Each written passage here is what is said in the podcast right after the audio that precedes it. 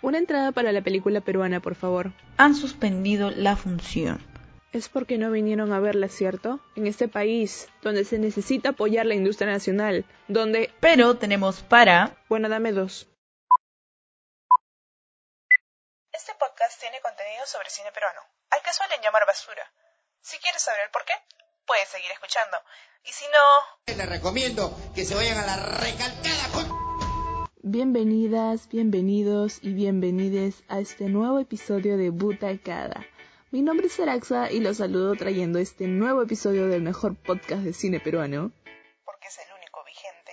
Espero que se encuentren bien, que estén escuchando esto muy cómodos. Tal vez en un mood de chorreo o comiendo canchita, porque el capítulo que se viene es de un tema un poco denso, pero necesario, porque tenemos que hablar. Y sin más que decir, comencemos. A ver, el título de este capítulo es muy claro. Tenemos que... Sí, esa frase que usó contigo antes del fin. Esa frase que usamos en momentos antes de la desgracia. Tenemos que hablar de lo que pasó. Porque lo que se olvida es probable que se vuelva a repetir. En especial en nuestra coyuntura permanente en la que vivimos. Así es mi elemental. Es por eso de que hoy hablaremos de las películas sobre el terrorismo en el Perú. Ahora, al investigar sobre este tema, el cual creí bueno, pero no tan extenso como llegué a ver, hay muchas películas sobre el terrorismo en el Perú que no son peruanas.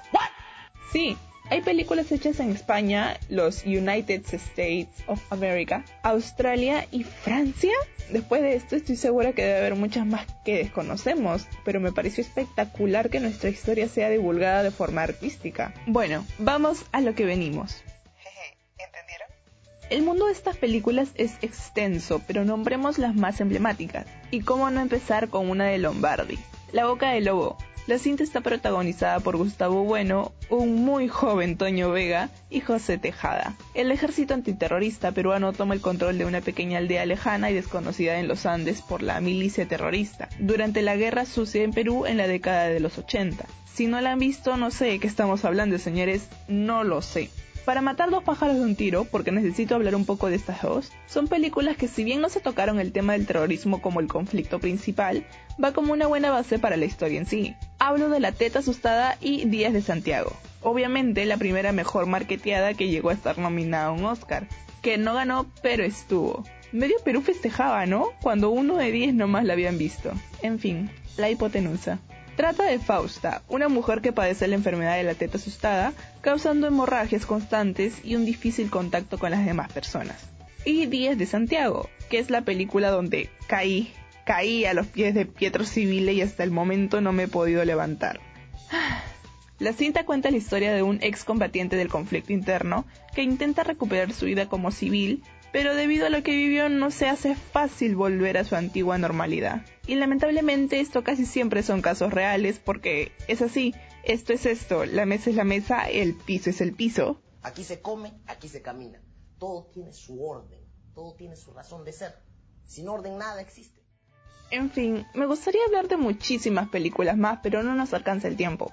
Pero no me voy a ir sin antes de hablar de esta última película. Es que no, es, es un pecado. Se estrenó el año pasado, exactamente momentos antes de la desgracia. No tengo datos específicos del cómo le fue en los cines nacionales o distribución local, pero Canción sin nombre de Melina León es la obra maestra, chicos. Esta película se presentó en el Festival de Cannes y fue muy bien aplaudida y con justa razón.